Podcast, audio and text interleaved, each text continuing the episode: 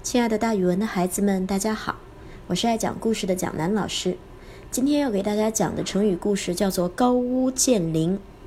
高屋呢，就是高高的屋子，高高的屋脊；建呢，是倒水、泼水、倒东西的样子；瓴就是盛水的瓶子。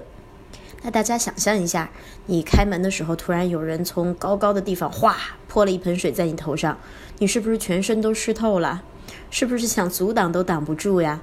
所以高屋建瓴现在是形容居高临下、不可阻挡的形式。这个成语出自《史记·高祖本纪》。楚汉相争的时候，汉王刘邦有一个大将叫韩信，韩信东征西讨，立下了汗马功劳，他就有点骄傲起来，觉得自己真是了不起。平定了齐国之后呢，他写信给刘邦说：“大王呀。”你看我这么了不起，你是不是应该把我封成一个代理齐王呀？刘邦听到他的这个要求，觉得他简直是太自大了。他说：“韩信，白日做梦。”但是他的下属张良看完信，却说：“大王，目前我方不利，楚军还挺强的，韩信又掌握着很大的一部分兵权，大王不如顺水推舟，先答应他的要求。”刘邦觉得对。这时候还要依靠韩信为他打仗呢，于是他派张良为特使，带了王印去封韩信为齐王。韩信特别高兴，答应迅速发兵攻打楚国。这个韩信呀，果然是个三军统帅的料，他并没有辜负刘邦的期望。汉军在设下埋伏之后，韩信担任三军统帅，刘邦呢负责守住大营。韩信有勇有谋，楚霸王战败。拔剑自刎，也就是说用剑自杀了。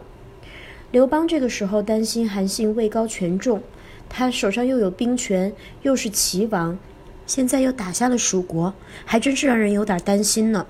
于是刘邦就没收了韩信的兵权，不让他带兵了，同时又收了齐地，也不想让他再做齐王了，最后封他为楚王。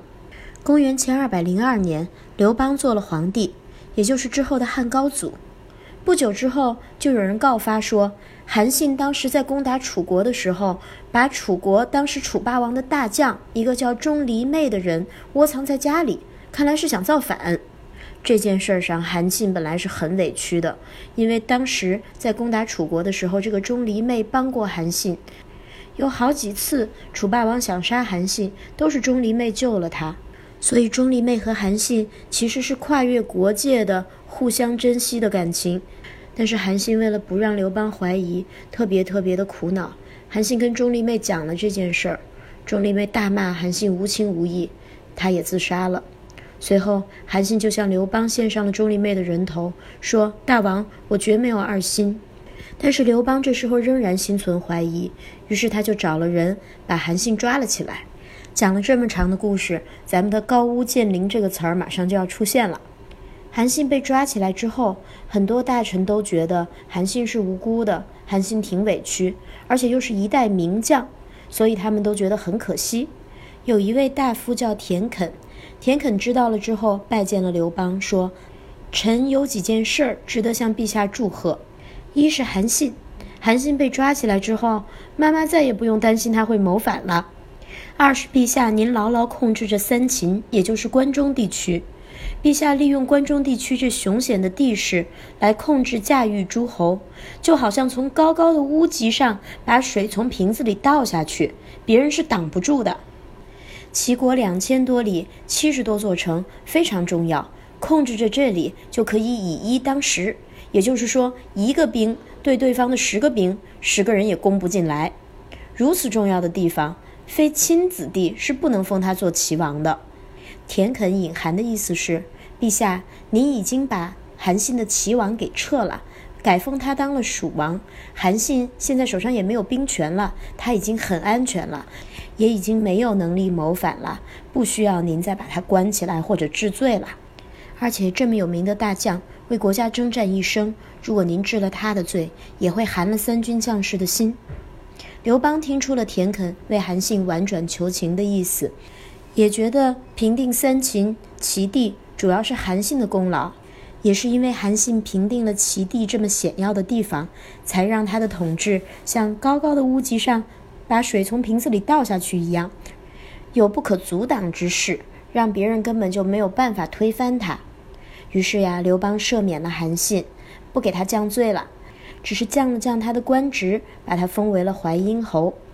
所以之后大腹田肯的这句话就传了下来，并且被后人总结成了一个成语，叫做“高屋建瓴”，也就是说从高高的屋脊上把水倒下来，比喻居高临下、不可阻挡的形式。现在也有很多人用这个成语来比喻有些人站得高、看得远，特别特别的有前瞻性，或者是学术啊、文章啊之类的东西特别有高度。老师给大家举个例子吧，比如说他的这篇论文并不是他一个人研究出来的成果，而是总结了三十几个专家的研究成果，所以在观点上和概念上高屋建瓴，让人特别信服。好了，今天的成语故事就讲到这里啦，咱们明天再见哦。